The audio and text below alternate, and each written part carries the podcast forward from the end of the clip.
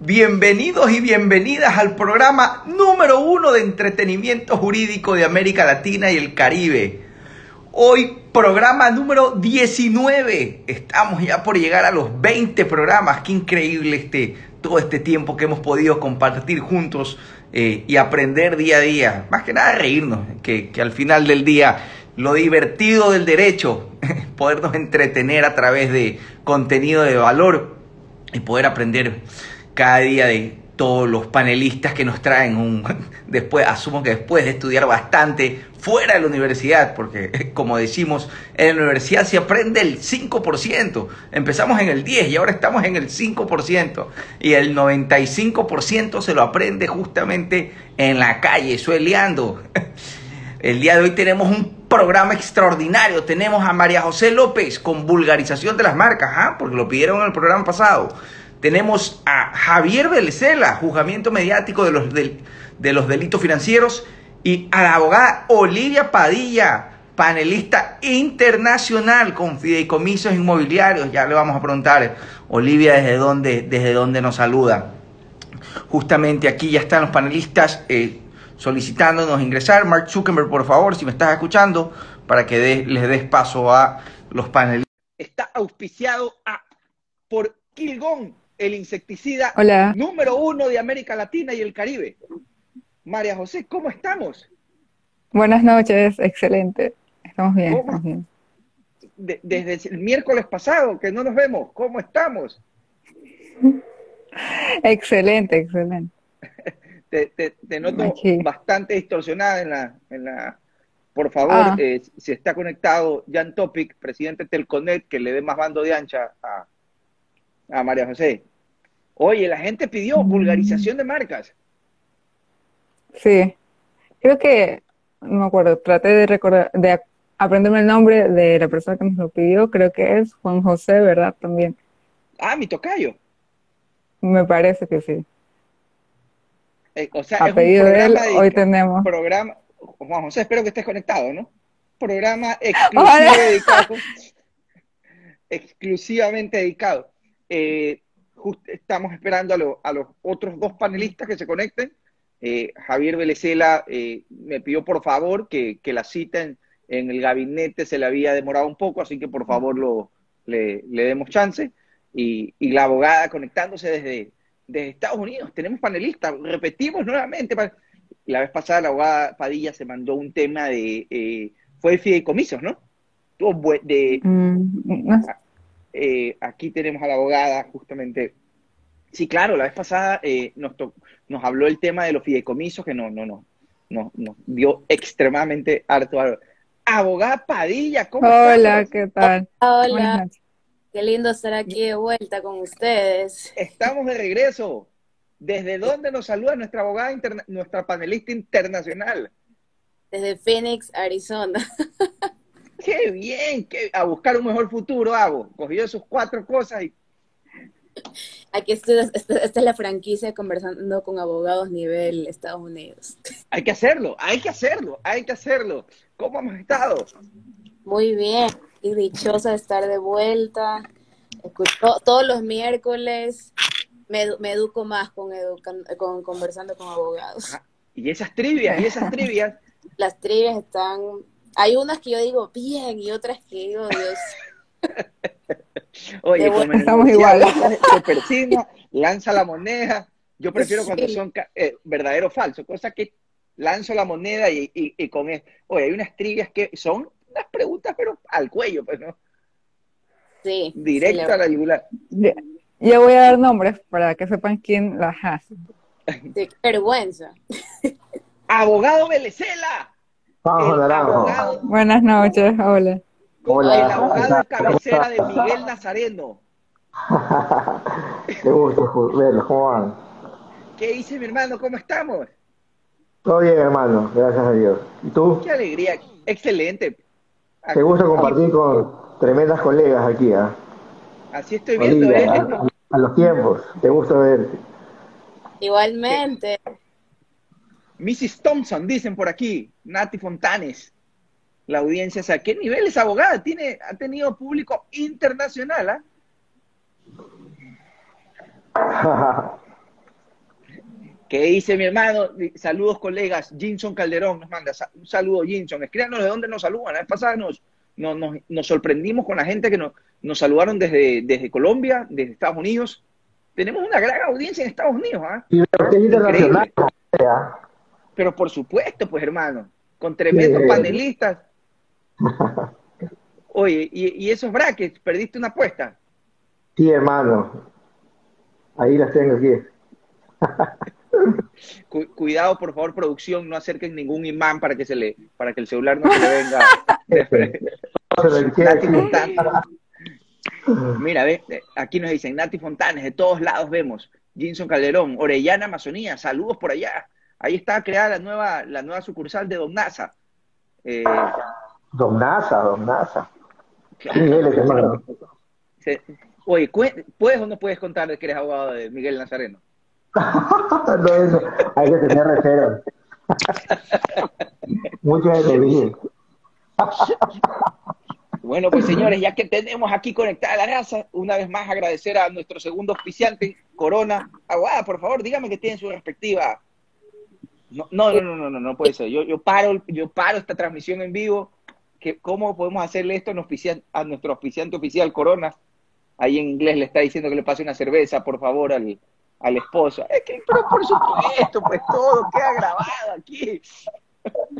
Un saludo al gran Ryan, allá a Arizona. Bueno, pues, ¿qué tenemos? María José López, ¿cómo estamos? ¿Cómo fue ese sorteo? Los sorteos aquí de quién habla primero son igual de transparentes que los sorteos del Consejo de la Judicatura. no, esta vez no estaba Diana, así que no hay sorteo, voy a comenzar yo. O sea, te entregas voluntariamente. Sí, como en los Juegos del Hambre.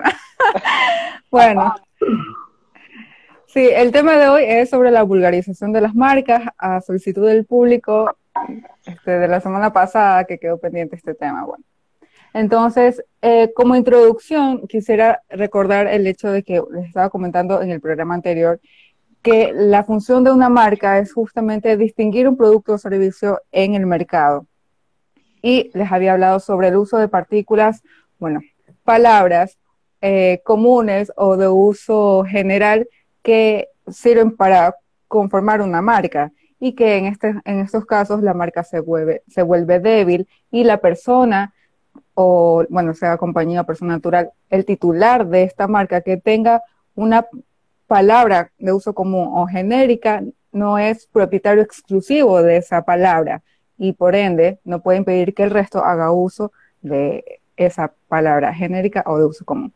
Eso como para recordar lo que se había hablado eh, la semana pasada. Y ahora vamos a hablar sobre algo que de cierta forma podría asemejarse, claro que son cuestiones que proceden de manera distinta, pero de cierta forma podría asemejarse al tema de el uso de, de palabras comunes o genéricas.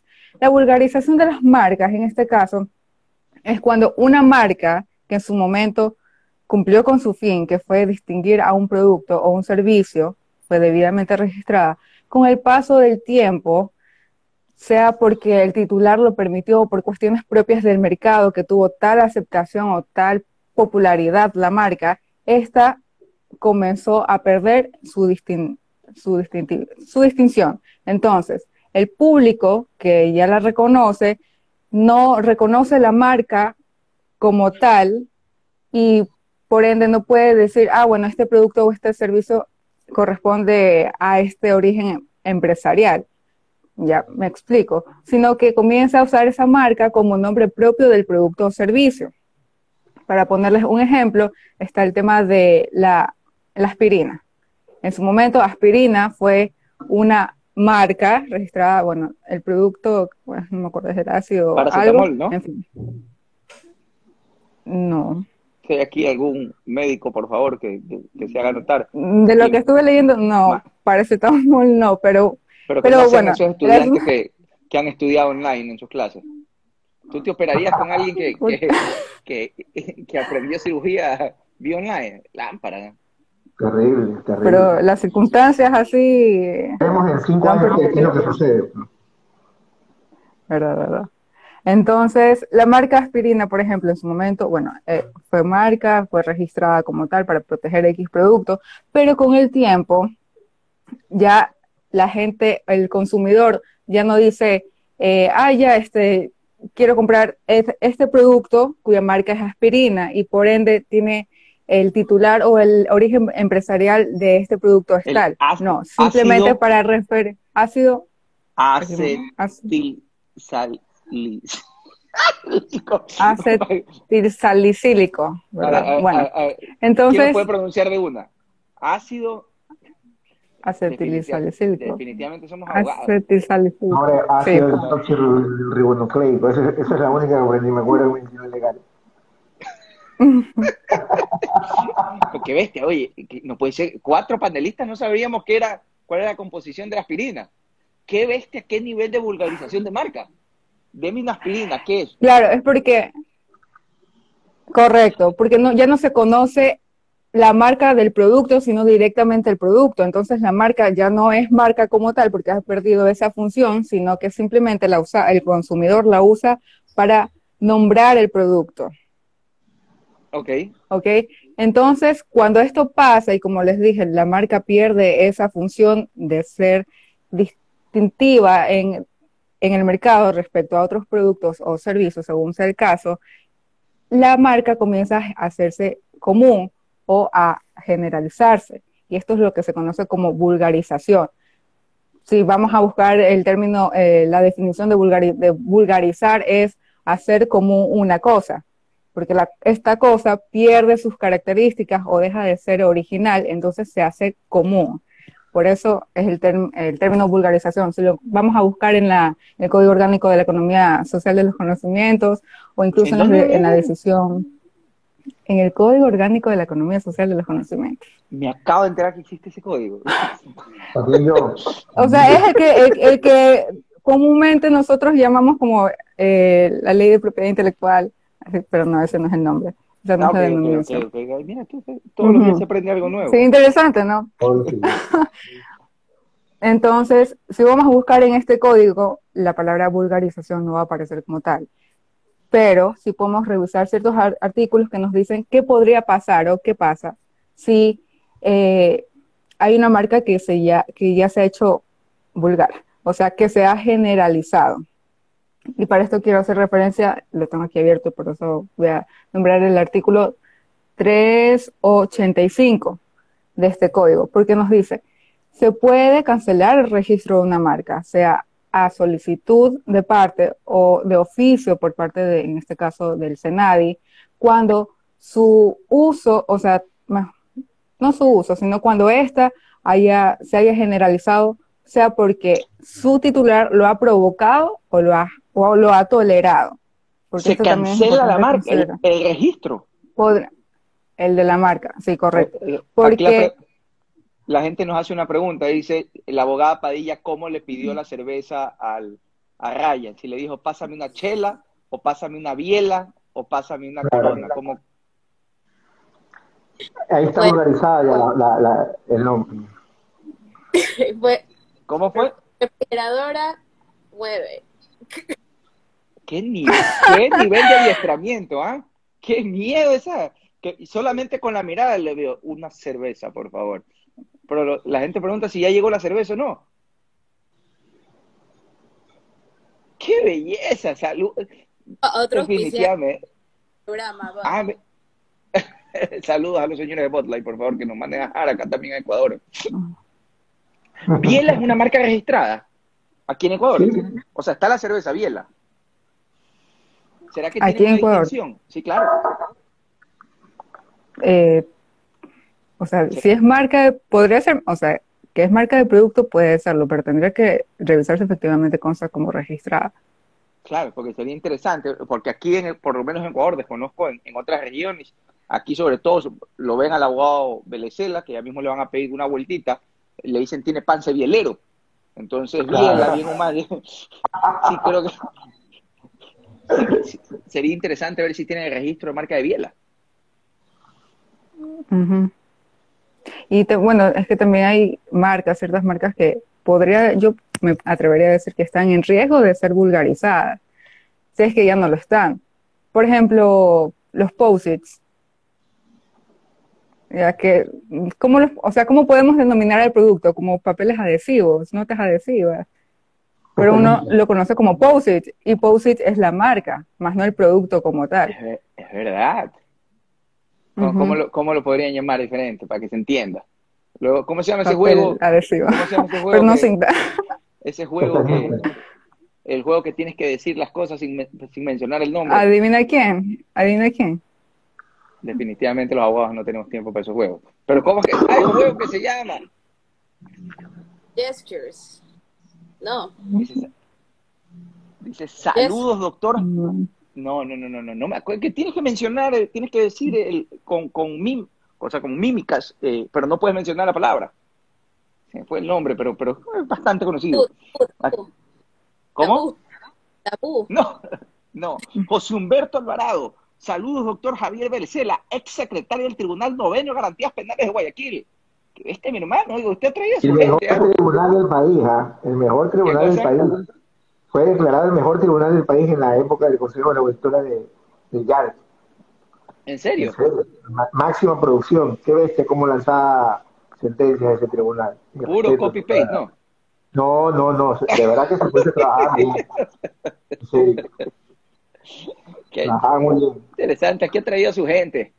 Él dice, José Humberto. Saludos, doctor. ¿Cómo, Gerber? ¿Qué nivel? Oiga, usted láncese a alcalde, pues. El que estaba, María José, este Javier que hace, hace desviar. Estábamos tratando de adivinar a qué juego Los se refería. Ah, los post-its, sí. Este, ¿cómo podríamos denominar entonces el producto? Si ya lo conocemos por el nombre, por la marca como tal, ¿verdad? Este, entonces, lo que les estaba comentando antes de, de aquello es que en esos casos podría llegarse a solicitar o el mismo, la misma entidad de la materia podría llegar a cancelar el registro de la marca porque se ha generalizado. De todas formas, en este caso, este artículo nos dice que debe concurrir tres hechos. No se los voy a mencionar porque son largos, pero les repito, es el artículo 385 del Código Orgánico de la Economía Social de los Conocimientos. Pero deben concurrir los tres hechos y justamente uno de ellos es el uso generalizado de la marca. Estaba revisando, en este caso fue una interpretación prejudicial del Tribunal de la CAN, que, pero ya es vieja, del 2002 creo, que negó el registro de la marca Rimmel aquí en Ecuador. Por, Ok. No me acuerdo el nombre de la compañía. Lo negó y la, la parte actora, en este caso, eh, la compañía titular de la marca, fuera de Ecuador, claro, este, decía, pero a ver, pero mi marca, eh, en este caso Rimmel, es, tota- es reconocida por casi, o sea, no voy a decir todo el mundo, pero es, tiene, es de alto renombre, todos los consumidores saben qué- este, qué tipo de marca es y qué productos eh, Ah, marca. ¿Cómo me lo cómo me lo vas a, me- cómo me lo vas a negar? Entonces, aquí la interpretación en este caso del Tribunal de Lacan es que toma como referencia primero el hecho de que, de que estas marcas, este, en este caso la marca ha sido generalizada.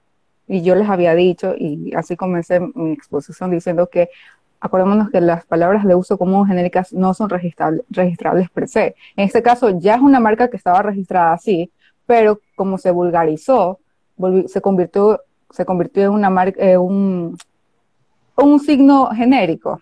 Entonces, ya un signo genérico, aquí en este caso, lo que se entiende es que vino la compañía X, titular de la marca Rimmel, que quiso acá registrarla en Ecuador para poder introducir en el mercado los productos ya con marca registrada, y le dijeron no, porque se vulgarizó tu marca. Y como ya se vulgarizó, se hizo común o genérica, no la puedo registrar. ¿Pero solamente en Ecuador o en cualquier parte del mundo? En este caso fue en Ecuador. Eh, podría ser que en otro país la entidad de rectora de la materia le diga lo mismo. Podría ser, le niegue el registro porque se- es una marca que se vulgarizó. Ya en este caso no tengo la resolución del caso porque es, bueno, este se, se debatió en sede judicial, pero administrativamente al principio sí se negó el registro de la marca Rimmel aquí en Ecuador. Pero les hablo de 2002 aproximadamente. Esa fue la época del tribunal, doctor. Daniel Molina, los mejores. Muchas gracias, Danielito. Saludos. Danielito. Hay que ver desde qué parte del mundo nos saluda, Danielito. Porque llevando- siempre está en cualquier parte del mundo, definitivamente. Claro, pues, por supuesto. Hay que ver que, a que- que ya asesora nomás a, a Otras Putin. ligas, Daniel, otras ligas, otras ligas. Ah, ser- sería interesante tenerlo aquí a Daniel, a Daniel en, el, en el programa, aprendiendo de Claro. ustedes. Con Daniel, cada vez que nos, nos, to- nos, topa- nos topábamos una para ir camino a una maestría del Guasmo Sí. Sur, nos topábamos en una maestría, siempre viajando, íbamos con unas lagañas y todo. Nos íbamos una semana y llega- regresábamos el domingo, así también, todos destruidos, con unas panzotas por acá. Saludos, Danielito. ¿Y qué más tenemos? ¿Cerramos con algo, con preguntas trivia? Sí. A ver, les voy a hacer una pregunta, pero para que la piensen y me respondan el siguiente. Más o menos. Pero eh, podría ser igual debatible por cuestión de criterios. Pero a ver, mi pregunta es, voy a, a, digamos, unir el tema que, que traté la semana, semana pasada con el tema de ahora. La semana pasada yo les dije, no se puede, eh, no se puede registrar eh, una marca que tenga, o sea, la marca es débil si contiene palabras que son genéricas o de uso común. Digamos que, eh, co- acogiendo el caso de la marca aspirina, como está vulgarizada, se convirtió en una palabra genérica o de uso común. La pregunta es, si yo saco X producto y digo, quiero registrarla, ponerle como marca eh, la denominación aspirina JBC 34. O Ya. sea, de Javier Vélez, la chica. Sí, pues otra ¿Cómo? vez. JBC, la que, Javier Vélez, la es lo chica. que se me ocurrió. ¿Qué nivel, mi hermano? Otra. Un farmacéutico. A ver, Los televisores también.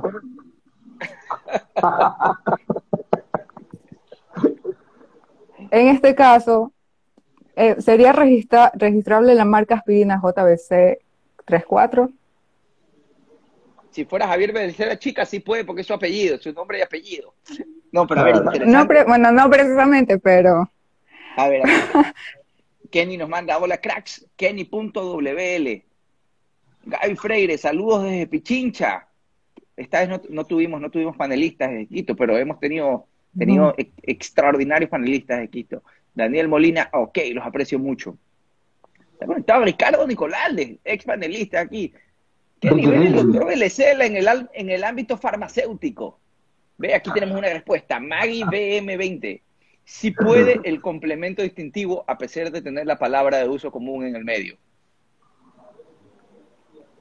Habla, ¿se ganó o no se ganó una guatita en los arbolitos dos? mi criterio, mi criterio es el mismo.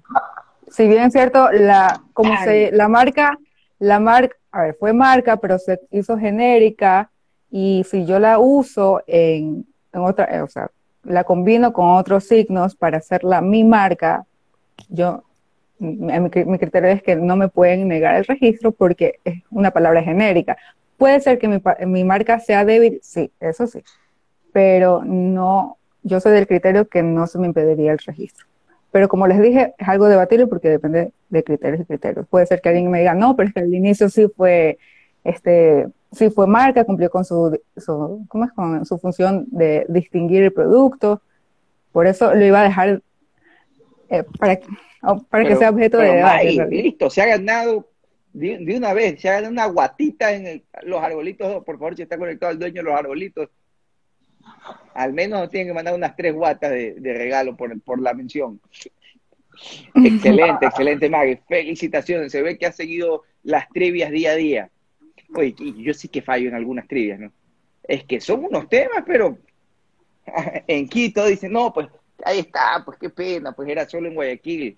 Ahora que estés aquí, de cuando estés de pasada por Guayaquil con el mayor de los gustos, nos vamos a comer una guatita. Muchísimas gracias, María José. A ver, ¿quién más tenemos? ¿Quién? Va- vamos ahí, hagamos, ¿cómo, ¿cómo definimos quién va primero? Pero sin pelearse por el primero, pues no. No, primero las damas. Primero las damas, pero yo trato de ser caballero. Pero ya hemos metido cuando no hay ningún problema. Démosle Oh, sí. pues. No hay problema. Ah, esa es la, ¿Sabes qué? Esa es la típica cuando queda nomás un, un pedazo de, digamos, estás haciendo una picada de, de, una parrillada y cuando quedan solamente el último pedazo, todo el mundo se pone así como que yo no quiero, yo no quiero. Entonces, pero todo el mundo se muere de ganas de cogerse ese pedazo. Bueno, ¿qué tenemos? Eh, bueno, saludos a Maggie desde Quito. Este, mi, mi tema es eh, fideicomisos inmobiliarios. La primera vez que estuve en este programa, un poco hice la introducción a los fideicomisos mercantiles, eh, pero vamos a hacer una, un, pequeño, un pequeño resumen a las personas que no están muy familiarizadas con esto. Eh, un fideicomiso mercantil en general, no tiene que ser inmobiliario, es un patrimonio autónomo. Eso quiere decir que uno crea eh, una, un ente que tiene personalidad jurídica y por ende este ente puede contraer derechos y obligaciones y ese cualquier de las personas que lo crean y de la persona que lo administra. Entonces estamos hablando de una persona totalmente eh, independiente, puede contratar, puede, este, tributa, eh, tiene obligación con algunas instituciones, dependiendo de qué tipo de fideicomiso sea, y los bienes que tenga ese fideicomiso son del fideicomiso, no es del constituyente, no es del beneficiario, no es del fiduciario, es del fideicomiso. Por, por eso es que siempre está la leyenda que mete tus, tus bienes en un fideicomiso los embarques. Esa leyenda es 50% verdadera y 50% mentira. Entonces, porque siempre depende. Eh, esa, esa, esa, canta esa palabra, depende. Depende, siempre dentro, dentro de este, las modalidades de fideicomisos existe el inmobiliario. ¿Para qué sirve el inmobiliario? No sé si eh, han escuchado en los últimos, ¿qué será? 12 años, los escándalos de los promotores que quieran hacer una urbanización. A la final el dinero de los promitentes compradores no fue dirigido para construir la casa, sino que se lo usaron para otros fines y llegaron a un punto donde la, donde la compañía, la, la promotora inmobiliaria no tuvo para seguir construyendo, incumplió y algunos, hay, algunos están prófugos y, han habido desgraciadamente algunos casos así, no solamente uno. Entonces lo que busca el fideicomiso inmobiliario es darles una seguridad jurídica, económica a los promitentes compradores, porque el dinero que uno como la entrada y también el de la hipoteca, eh, se va dirigido solamente al proyecto inmobiliario indistintamente que la compañía tenga, hay, hay promotoras que hacen tres proyectos inmobiliarios a la vez. Indistintamente que tú tengas tres a la vez, tú si tú haces un fideicomiso para el proyecto A, el dinero que el dinero e, entra directamente al fideicomiso A y es usado solamente para construir las casas, las, las unidades inmobiliarias del fideicomiso A, indistintamente que tú tengas un B y un C. ¿Por qué? Porque tienes un tercer, un tercero imparcial, que es la fiduciaria, que es la que te administra este dinero. Entonces, ellos saben, mm. las fiduciarias también están muy regidas por la superintendencia de compañías, que ellos no pueden, si tú, si tú Javier, tú María, vas y le pagas, pagas tu cuotita mensual en la cuenta del fideicomiso, la fiduciaria no puede coger ese dinero y decir, bueno, ¿qué pasó? No tienes para la luz, te pago acá. No tienes para el agua, te pago por allá. Entonces, la UAFE también.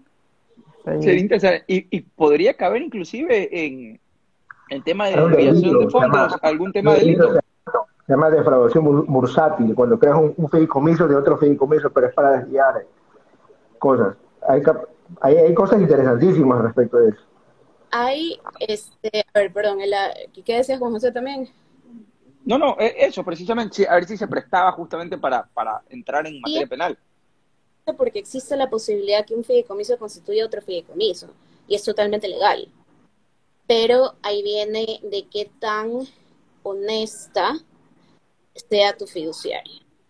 Porque hay fiduciarias que, este, digamos que interpretan la ley a la conveniencia de su cliente y hay otras que paran y dicen, no, aquí no, no, no hay manera de que tú saques esa desviación de fondos porque la ley sí te te, da un tipo de prelación en cuándo tú puedes sacar dinero de un fideicomiso inmobiliario. Y si es que es para pagar eh, préstamos de los propios constituyentes, en el orden de prelación ellos son los últimos. Porque supuestamente mm. tú tienes que haberle pagado a todos tus proveedores, al que te dio el cemento, al constructor, al, que te hizo el movimiento de tierras, etcétera. Eh, que si es que estamos hablando, si nos, nos apegamos a la ley, sí hay una mayor este, eh, seguridad jurídica a que tú desarrolles tu proyecto sin fideicomiso. Pero obviamente siempre hay como, ¿no? Hacer una, una desviación. Entonces ahí entra Javier con los delitos de, cuello blanco. Oye, y, y sácame, hay una... y, y, se ha puesto la corbata con un cuellazo, ¿no? Claro, pues, en honor al tema. Tema. la gente dice que ya casi no tiene cuello, pues dicen, no. Es que, hermano, la vida casada es bien bonita, hermano. Usted también debe saber eso. gracias, a, gracias a Dios, eh, en este formato solo se apunta de aquí para arriba, pues. Claro. lo, que pasa es que cada vez uno se tiene que hacer más lejos de la mesa pues, para, por la panza. Si seguimos así, no cambiamos el rumbo de la vida, nos van a ver a, a, dos, a tres metros o a saludar así en los programas. Yo tengo una pregunta. Sí, sí, sí, sí. Yo tengo una pregunta. Yo he visto, o sea... Qué mierda pregunta. Este, no, no, no. Ah. o sea, hay, algunas fiduciarias y bueno, también depende de cómo va a desarrollarse el proyecto y de la promotora, pero en vez de constituir un fideicomiso inmobiliario, constituyen uno de, de flujos, de administración de flujos. Obviamente en el, en el inmobiliario entiendo que es el fideicomiso quien es propietario del terreno o se le Ajá, porque es el que va a desarrollar el proyecto inmobiliario. En cambio, en el de flujo simplemente administra los flujos y es otra la persona que está desarrollando el proyecto y es otra la persona que tiene el dominio sobre el terreno. Pero entre el de flujos y el inmobiliario respecto al tema de la seguridad del pago, del destino de los fondos, ¿es similar, es lo mismo o si hay alguna diferencia?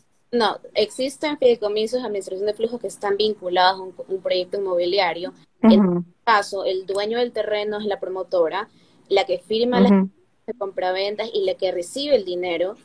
Puede ser la promotora, bueno, puede ser la promotora y a veces desvían parte a los flujos, porque con eso hay pagando, porque normalmente son los bancos los que te prestan el dinero, parte del dinero para, para que...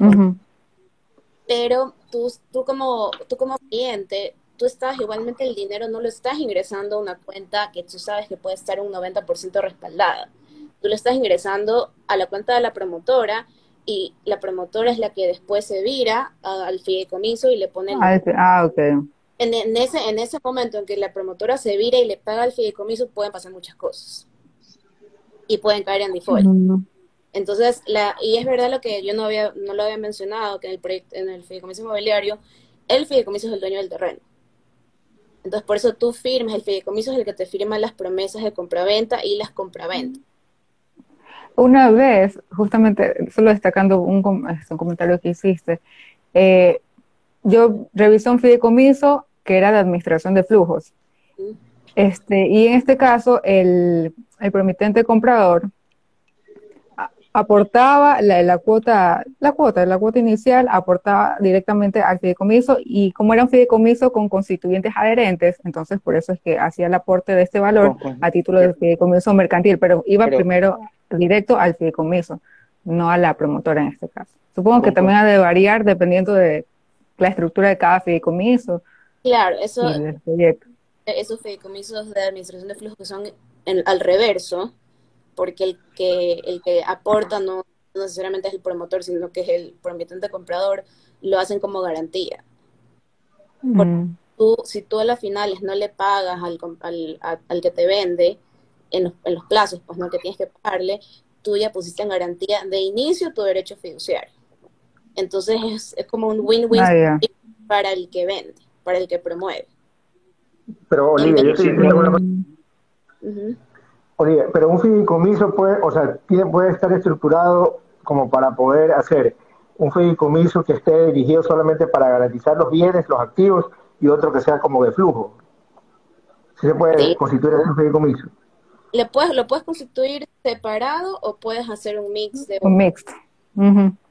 Siempre y cuando, obviamente ahí, ahí sería en el detalle cuál va a ser tu garantía y cómo lo quieras, cómo es la situación, pero de que tú puedes hacer un fideicomiso que tenga más de un objeto, sino que sea más de una modalidad, perdón, que sea de administración, lo puedes hacer. A veces. Yo me siento cuando se trepan. Lo requiere. Yo me siento cuando se trepa un ascensor y hay dos chinos hablando.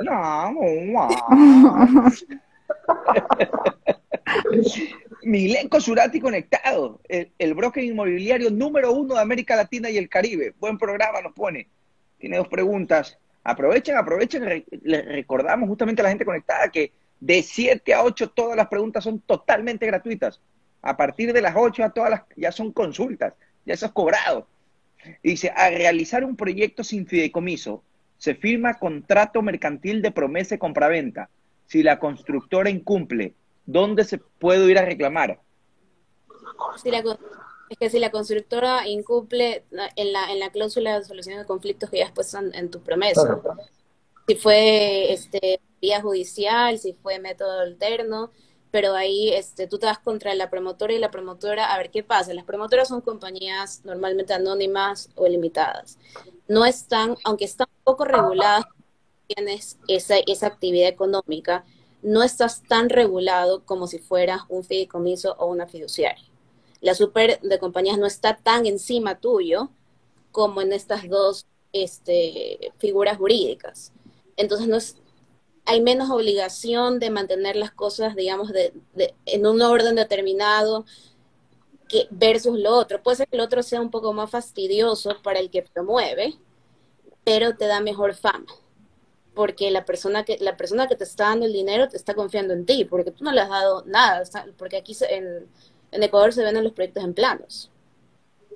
tú no le estás dando ni un ladrillo y esa persona ya te está metiendo plata. Entonces, eh, eso igualmente sí es un poco oneroso, porque el fideicomiso inmobiliario es uno de los fideicomisos más caros en el mercado de administrar. Más o menos, ¿cuánto puede estar costando? ¿Hay un porcentaje, una tasa, una tabla? Normal, las fiduciarias te, te, cobran depende de qué tan grande tu proyecto es, de, tan, de, qué tan, de qué tanto dinero ellos vayan a administrar pero un fideicomiso inmobiliario siendo uno de los más pequeños, porque la fiduciaria también tiene, tiene, digamos que, funciones extras por administrar un inmobiliario, podría ser costando entre 1.500, 1.800 mensuales los más pequeños. Mensuales, los más pequeños. Entonces, si es para el para el, para la economía ecuatoriana, no es, o sea, no es que estamos hablando de 100 dólares 50 mensuales, ¿no? Y te hablo de los si estamos hablando de alguien que está haciendo, yo qué sé, Ciudad Celeste, no van a ser 1.500, 1.800 mensuales. solamente, solamente, por administrar, está bien, administrar el fideicomiso. Claro, porque... Y de ahí las reformas, los aportes, todos los demás contratos también es un costo. Claro, solamente por administrar, porque mensualmente recibe dinero de los del, de X, Y, Z, los tiene que identificar, los tiene que poner en balance, tienes que mandar a las super reportes, tienes que hacerlo de la porque también es una manera de lavar activos esto aquí. Entonces, este, y si tú, y si la superintendencia fiduciaria, no contra el dueño. O sea, si tú como fiduciaria no has, no has cumplido como tu manual de ética en esto, en este, en esto aquí, porque sabemos que es un tema bien delicado. Entonces, por, por eso es que las fiduciarias sí cobran alto porque en verdad es un, es un gran trabajo y es una gran responsabilidad. Y sobre todo ponen su nombre, ¿no? O sea, la confianza que tienen sobre ellos. Y comiso, tú firmas todo, ante todas las entidades, ante, ante todo el mundo. O sea, tú pones tu nombre y tú sabes que aquí, este, si bien existe una, un artículo en la ley de mercado de valores que dicen que el fideicomiso es independiente y que eh, si tiene obligaciones incumplidas, va a responder con su propio patrimonio y no le tiene que tocar a nadie más. En la parte, en la parte procesal siempre tocan a la fiduciaria y el representante legal de la fiduciaria. Eh, especialmente las coactivas, les congelan fondos a todos. Y casi que el que está pilas, que se ponga ahí a pelear, pero se van contra todos. Nunca hacen caso a ese artículo de la ley de mercado de valores, que creo que todas las fiduciarias lo recitan, porque igualmente se van contra todos. Mm. Y hay veces que, cliente no ha proveído los fondos. O sea, si, si, tú eres una fiduciaria no tiene, si, si tu fideicomiso no tiene dinero para pagar este, la patente municipal, y pides al cliente, oye, aporta, paga, y el otro se lo ¿qué puede hacer? Se van contra, wow. La fiduciaria. Por eso es que yo soy pro de hacer una reforma a la ley de mercado de valores. De una, por favor, Guillermo Lazo, si está conectado, eh, que la contacte la abogada Padilla. Otra pregunta, ponen aquí, Milenco un grupo de personas puede ser propietarios slash accionistas de la constructora, promotora y fideicomiso. O sea que... a ver, ¿cómo es? ¿Un grupo de personas? Un grupo de personas puede ser propietarios slash accionistas de la constructora, promotora y fideicomiso. Asumo que como, que ser todos. O sea, todos ser, ser, cumplir todas las funciones que ellos mismos sean la constructora, que ellos mismos sean la promotora y que ellos mismos sean el fideicomiso. En este caso, la fiduciaria que administra el fideicomiso. A ver, muchos muchas, ¿le dijo constructoras o promotoras? Eh, dice propietarios slash accionistas de la constructora, promotora y fideicomiso. Sí, sí sucede. Sucede. Pero no sucede. Pero no así tan de frente pero sí. sí está, está prohibido. Eh, que, a ver, que tu constituyente es el dueño del terreno y, al mismo tiempo él construye sobre su propio terreno. Y que también sea el, el, dueño de la, fiduciaria. Ah, el que sea el dueño de la fiduciaria. No, no, eso, esa, no, puedes entrar tus propios, eh, tus propios tú no puedes usar tu, tu fiduciaria para administrar tus propios bienes, tienes que irte a otro. Se dibuja la figura. Aquí Daniel Lucas 1285 manda un dedo así, le mandamos un dedo así. ¿Para constituir un fideicomiso debo tener un capital mínimo de inversión? No, pero tienes que llegar a un punto de equilibrio si es que quieres empezar a usar el dinero de los promitentes compradores. y eh, respecto, uy, perdón. No, no, sigue, sigue, sigue. No, no sé.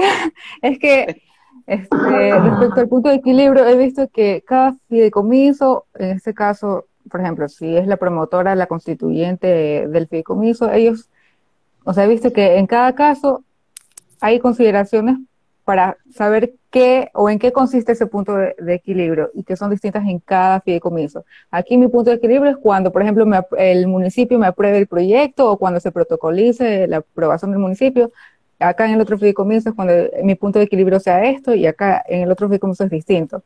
No he visto un criterio unánime respecto a en qué debe consistir ese punto de equilibrio.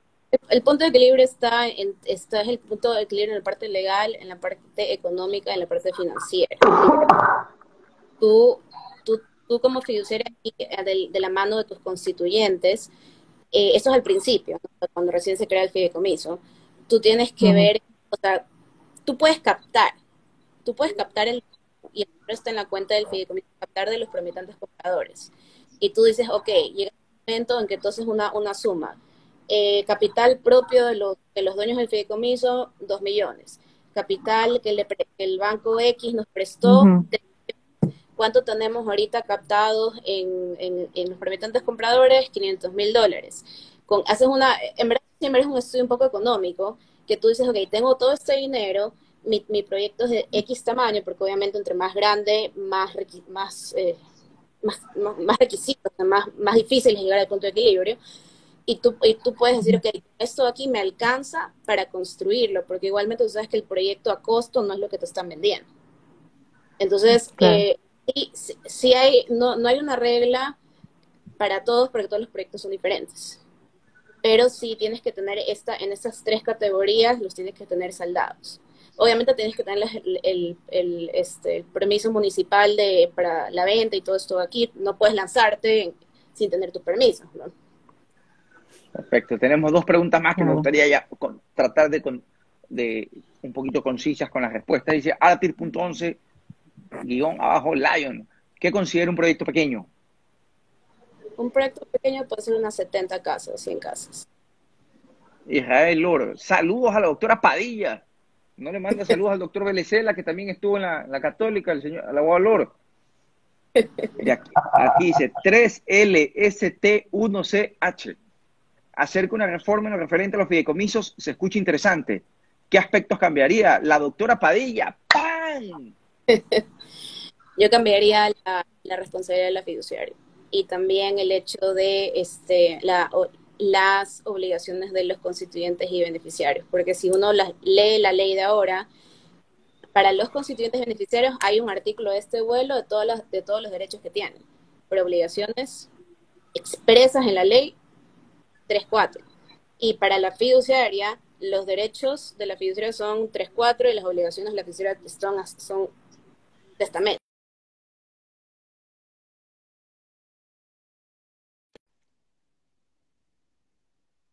los, eh, la gente deja, deja sus fideicomisos, no les interesa. Y ese fideicomiso sigue, sigue acreciendo deudas, impuestos, lo que sea, y se, se desaparecen. Y la fiduciaria se tiene que quedar ahí. Tú como, fiduciaria, tú como fiduciaria, primero que la ley no te lo exige y hasta te lo impide, que tú saques de tu propio bolsillo dinero para pagar tus fideicomisos, porque los, los que estaban obligados no los dejaron ahí en el olvido. Hay que llevar la, abogada a la asamblea. Seguramente la veremos en el Senado de los Estados Unidos a la abogada. Israel Oro dice, saludos, don Javier, saludos, don JJ. Excelente abogada, muchas gracias. Y a ver, ahora tenemos al abogado Belecela, los delitos de cuello blanco. El tema con hermano, pues y ese cuello, debe ver si hay cuello. Sí, así. Todavía cierra. Cuidado ese, me preocupa ese, pero no sé si es el último botón. Es un no, peligro, pues, hermano, ahí me ahogo, ahí me ahogo. Pero puedes ponerte, puedes ponerte un, con liga, te amarras aquí y te lo, que lo cruces, por lo menos ahí se junta. Y con la corbata encima maga. Con la corbata de liga, mejor. Hermano, qué, qué, gusto tenerlo en el programa. Que pasó por el gabinete antes de venir, ¿no? Un ratito nomás, hermano. Tenía que estar a la altura suya, hermano. Bueno, este, antes que nada, Juan José, de verdad te felicito. Eh, bueno, también lo te dije internamente, pero creo que aprovecho también este tiempo para poder felicitarte públicamente. Creo que estos espacios son muy convenientes, la verdad. Eh, de verdad, ahorita en un ratito, de escucharlas aquí a las autoras, de verdad uno se nutre mucho de conocimiento y definitivamente volvemos a la misma conclusión. El derecho de verdad es tan volátil, evoluciona siempre y tenemos que estudiarlo constantemente, ¿verdad? Bien, eh, y también pues un gusto también Olivia, María José, encantado de poder conocerlas. Bueno, a María José no tengo el gusto, pero a Olivia ya la conozco desde era chiquito también. Éramos asistentes y nos veíamos siempre por ahí. Bueno, un, gusto. Este, eh, el tema que yo tengo que no, no, quiero ser muy técnico en los asuntos este, que, que quisiera abordar un poquito aquí, sino más bien quisiera dejar ciertas interrogantes que nos invitan a la reflexión. Yo al tema le titulé este, eh, el tratamiento mediático de los, o el juzgamiento mediático de los delitos de cuello blanco. ¿Qué es lo que sucede? Mira, no vamos a hacer un estudio criminológico acerca de, de las conductas ilícitas, pero creo que todos los abogados, de alguna manera, cuando estudiamos algo de derecho, y sobre todo en la rama de la criminología, eh, supimos pues que, el padre de, la conducta o el de, los delitos de cuello blanco, el que lo denominó así, pues fue Edwin Sutherland, ¿no? Pero él hace una diferenciación bastante interesante porque ¿qué es lo que sucede? Eh, él dice, bueno, hay, hay, que, hay que hacer una división exacta en, el típico delincuente que tú encuentras allí, que, que se dedica a delinquir, digamos, por obvios motivos, ya sea por razones de necesidad o alguna situación compleja también intrínseca con su propia personalidad. Pero él dice hay algo interesante, ¿no? O sea, ¿qué es lo que sucede con aquellas personas que no teniendo razón para poder delinquir, y esto me recuerda a un caso que yo me acuerdo que contigo, Juan José, el claustro universitario lo discutimos bastante, acerca, ¿se acuerdan ustedes del tema este de los ladrones pelucones? Yo me acuerdo que fue un caso bastante sonado. Este, ahí más o menos un ratito para poder eh, tratar de, comprender eh, eh, la cierta personalidad de la, de, la gente, ¿no? Entonces, ¿qué es lo que sucede? Dice él, ¿por qué estas personas que de alguna manera lo han tenido todo, por qué estas personas que están preparadas, son educadas, cultas, de, un nivel social alto o mediano, ¿por qué delinquen? Es el problema. O ¿por qué tienen que delinquir? Y ahí, por ejemplo, que muchos de los de los de las de la casuística que citó, por ejemplo, Olivia, en el tema de los fideicomisos se ve generalmente algo drástico y, un comportamiento bastante ilícito, pero son, si nos podemos a pensar, son gente realmente preparada. O sea, yo he visto eh, personas que de verdad son gente muy, pero muy culta, que se dedica a hacer este tipo de situaciones. Y bueno, el tema, ¿cuál es el asunto aquí? O sea, no me quisiera yo poner este, bastante filosófico o, moralista, porque ahorita estamos hablando entre colegas. ¿Qué sucede mañana cuando tengamos un caso en el que tengamos que defender a alguien eh, que se metió en un problema simplemente por la astucia o, las cosas que de su ir y venir eh, en la misma profesión cometió algún tipo de, de, acto que, causa reproche ante la ley penal. ¿Qué es lo que sucede aquí? El primer desafío que yo considero que tenemos los abogados, que de alguna manera estamos eh, tratando de incursionar eh, en los temas de delincuencia eh, organizada de altos delitos económicos, es el tema político. El tema político es un agregado que quizás antes no se lo sentía con tanta fuerza como ahora. Si usted se pone a pensar, eh, cada que se toman este tipo de casos, los medios de comunicación tienen un valor agregado bastante importante. Y entonces el mismo que es contratado para ese caso no puede hablar ante los medios de comunicación. Y hay un punto de quiebre bastante delicado. ¿Por qué? Porque lo que he podido evidenciar en otras legislaciones o en otros, otros, otros este, países, los estudios jurídicos que están dedicándose a los delitos económicos, ¿verdad? Tienen todo un clan también de socios que no solamente hacen una defensa técnica penal, sino que también tienen, por ejemplo, una defensa que está especializada en temas de fideicomisos, porque no puedes abordar absolutamente todo. Y hay otros que también tienen una defensa técnica para poder defenderse ante los medios de comunicación y las redes sociales, que eso también es algo otra pizca totalmente que distingue la situación. Es que no es exacto así. Que no es, no, no defiendes un tema legal, entre comillas, ante un tribunal donde tú puedas, digamos, actuar como abogado con total tranquilidad, sino que tienes otros valores agregados en los que de, verdad tienes que hacer énfasis. Entonces yo, yo recalcaba el hecho de que no va a ser lo mismo eh, un abogado que sepa eh, materia penal que defienda y haga la defensa técnica dentro del proceso penal a que pueda esta misma persona, como decía hace un rato, tener un tipo de entrevista ante los medios de comunicación y defender a ese mismo cliente. Todo lo que se diga ante los medios de comunicación puede ser fatal y incide muchísimo. Y ahí viene otra cuestión adicional. ¿Qué es lo que sucede por regla general cuando se habla de delitos de cuello blanco, los delitos, dice, delito de cuello blanco es igual a impunidad. Impunidad, ¿por qué? Porque dice, bueno, tienes allí este, personas que están totalmente relacionadas eh, en un ámbito social bastante bien arraigado. Y me gusta mucho porque una vez, eh, cuando tuvimos eh, clases con el profesor, si mal no recuerdo, Alfonso Zambrano Pasquel, que también le gusta mucho sagrada del derecho penal. Él decía. Lo padrinó al doctor Belecel, eso, eso es una historia que la gente tiene que saber, pues, ¿no? Lo, cogió como hijo putativo, le dijo, lo vio a los ojos frente a frente y le dice, y le dijo, hijo, tú eres el alumno más parecido a mí que he tenido. Desde ahora te nombraré. y, y, desde ahí el doctor Belecela cumplió y se dejó la panza, entonces Claro, en la, vaquita sagrada. bueno, entonces este, él decía pues que, que definitivamente la persona que está presa es un fracasado en el, en el, en el sentido de, de, no, es un, no es un delincuente de cuello blanco, Dice, porque el delincuente de cuello blanco jamás cae preso, jamás, jamás cae preso.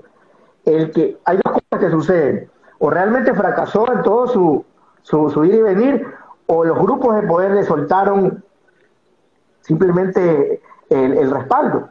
Y ahí pasa lo que tiene que pasar. Entonces, este, es interesante saber algo también adicional, que lastimosamente los abogados tienen un gran reto hoy por hoy cuando definen este tipo de casos, porque los medios de comunicación y las redes sociales pueden ayudar para dos cosas, para hacer justicia realmente o para también motivar o empujar a que los operadores de justicia hagan lo que consideran la, la ciudadanía como que es justo. Y allí que, por ejemplo, si uno se pone a, ver eh, los medios de comunicación, sale una noticia, fulano de tal recibió cinco años, muy poco, muy poco, muy poco, muy poco. Y ¿saben qué es lo importante? Que yo me, me, percaté casualmente en, una, en, un conversatorio que tuvimos la semana pasada con, personas de otros países, otros abogados eh, de nivel internacional, de todas las personas, de los 200 personas que estuvieron conectadas, yo les hice una consulta y les dije, ¿quiénes tienen redes sociales? Dijeron las 200 todos. Yo una pregunta más y les, y les dije, ¿y quién de las 200 tiene una cuenta falsa? Es impresionante cuánto dijeron 150 personas. Eso quiere decir que no de las 200 personas, no todos van a dar su opinión real a través de la red social, sino que se escuden en estos famosos troll centers para poder acabar a la gente. Eso hace también reflexionar mucho. O porque, también, o también para estoquear al, al novio o al, o al, marido. Bueno, también esa, es otra, esa, es otra, finalidad que le dan. y, ¿Y, usted, doctor Belecel, usted tiene cuenta de Tinder? No, sí tuve, pero cuando era soltero. ¿Quién no la tuvo? Yo no sé, yo sí la tuve. Oye, qué interesante ese tema, de verdad. Yo no sabía, 150 personas. 150 personas tienen. Entonces, esto, esto deja ver mucho, porque entonces no todo el mundo refleja realmente este eh, eh, el criterio tal cual que debe, o sea, al menos objetivo. Entonces se escudan a través de una, de una cuenta falsa y dicen lo que le da la gana de decir. Aquí dice el doctor Nicolás de eh, ¿Cuántas cuentas falsas tiene usted, doctor Vélez? No, no, tengo, no tengo, gracias a Dios no tengo.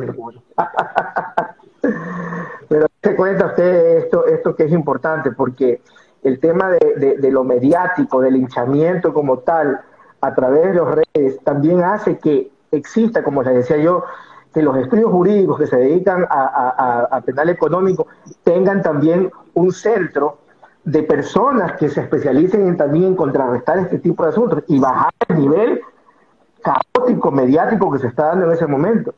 Este problema está en que nosotros como abogados podemos razonar en base a lo que está establecido dentro, de un proceso. ¿verdad? Es lo lógico, es lo objetivo.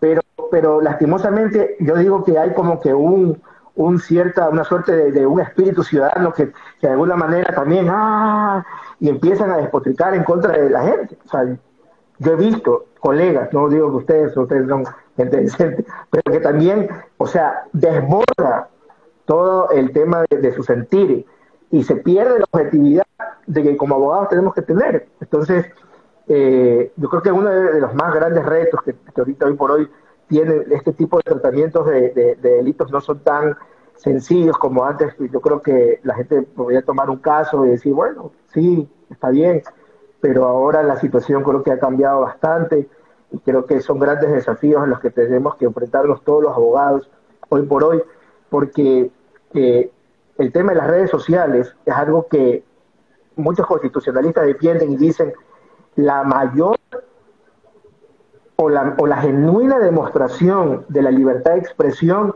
está a través de las redes sociales. ¿Cómo cortas, cómo cuartas eso?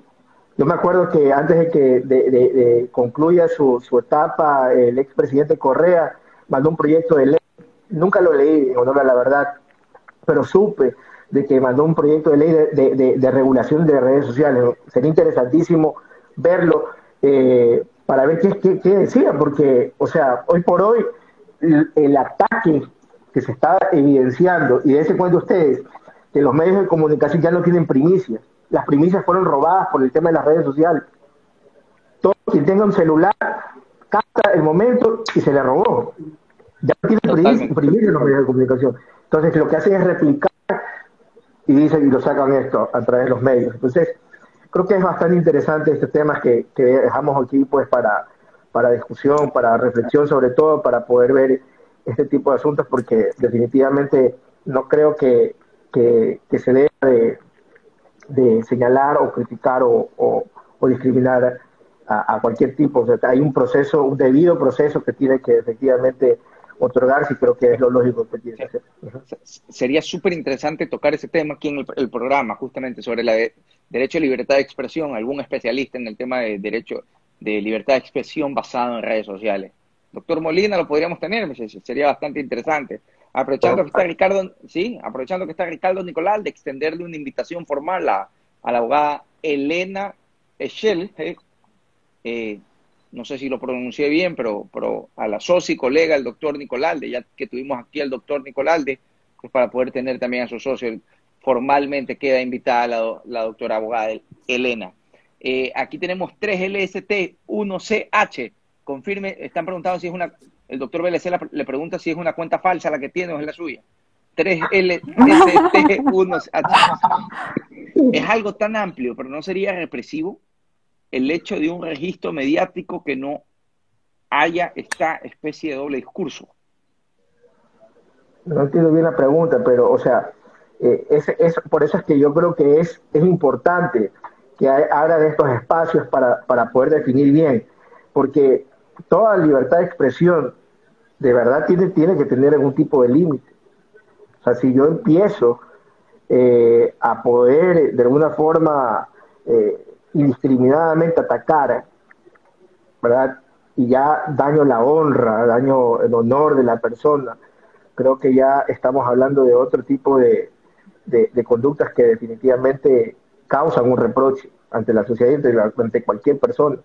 Pero el, el, el, desafío está en que, en que, o sea, ¿quién va definitivamente a controlar el hecho mismo de que yo pueda crearme una cuenta falsa y, simplemente aparecer ahí decir lo que se me ocurra. Esto regularmente pasa también en Twitter.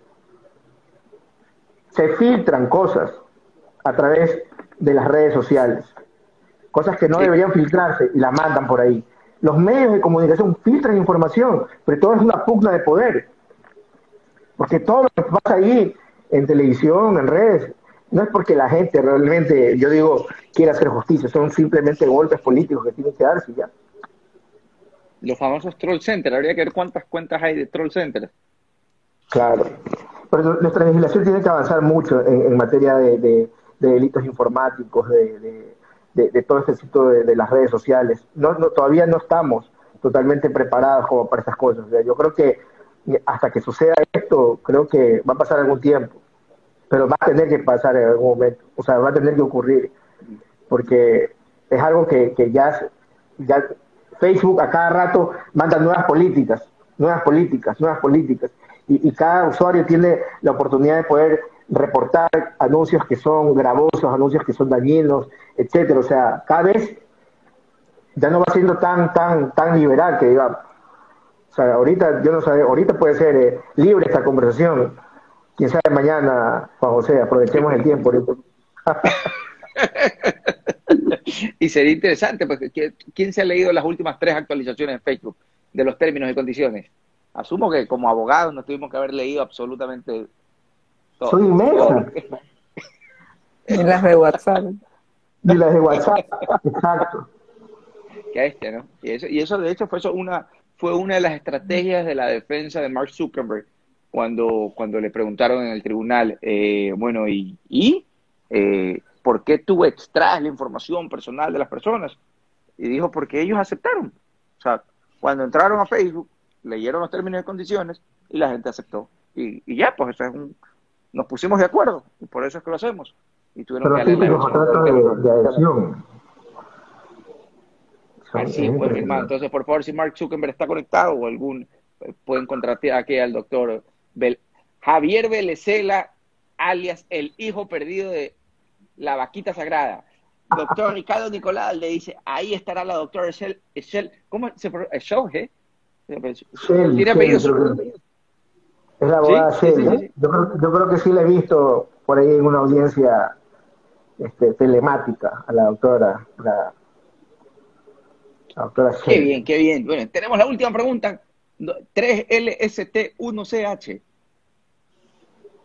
Eso también es interesante porque bajo qué lupa moral de jugaría que es o no correcto publicar o comentar en redes. Yo creo que bajo ninguna lupa moral, bajo el, bajo el imperio de la ley, bajo el respeto irrestricto de los derechos constitucionales de las personas. Eh, yo creo que el tema de la moralidad aquí es bastante sometido y, tiende a, darse lo que se denominan estos conceptos jurídicos indeterminados. Entonces, es lo que está arreglado.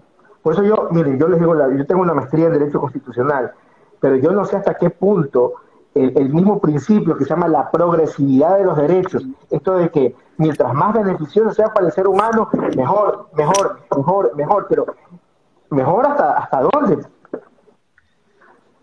Yo, yo, yo, yo de verdad eso fue una de las principales cosas que yo discutí en clase, porque, porque hasta cuándo, o sea, vamos a flexibilizar y las reglas ya van a quedar totalmente a un lado. O sea, yo sé que los constitucionalistas ahorita me han de estar dando duro, pero, pero es que realmente es así.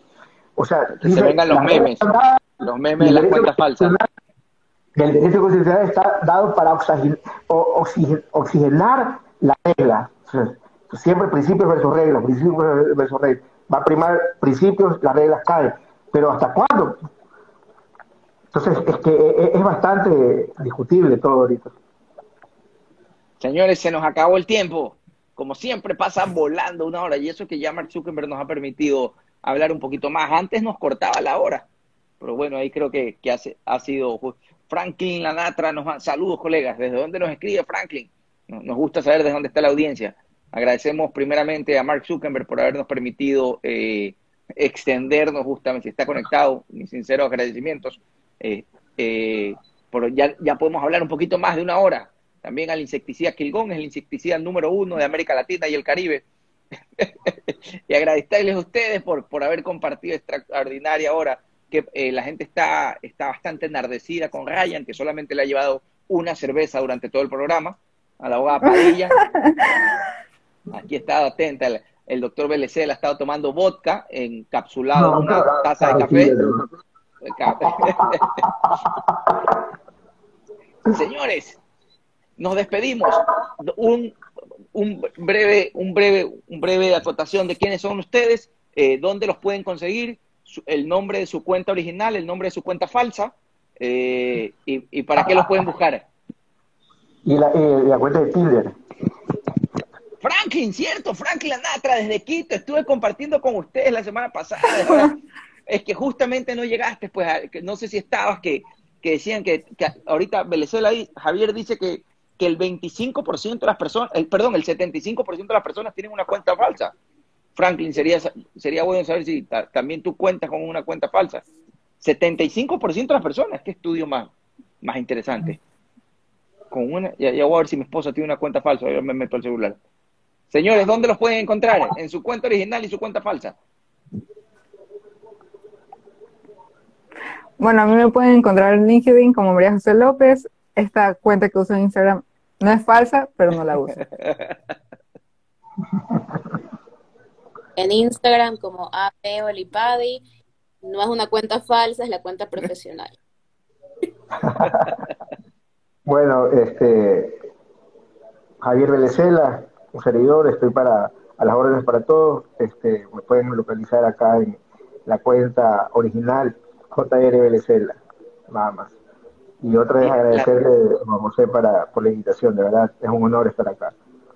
La gente quiere saber cuál es la cuenta falsa. Alfredo Escobar, saludos a todos, especialmente a la doctora Oli Padi. ¿Qué nivel, abogada? ¿Qué nivel de audiencia? Mi barra, mi barra. Así es, así veo. Señores, muchísimas gracias. Nos veremos el próximo miércoles con un nuevo nuevo capítulo, sería capítulo número 20, ya está aquí, ya tenemos comprometida a una abogada para el próximo capítulo y si, y si conocen de alguien de, que, que maneje justamente el tema de derecho, derecho de libertad eh, de expresión en tema especializado en redes sociales, sería bueno nos los dejen aquí. Pónganlo en sus comentarios si quieren algún otro tema en especial. Señores, buenas noches. Chao, chao. Luego.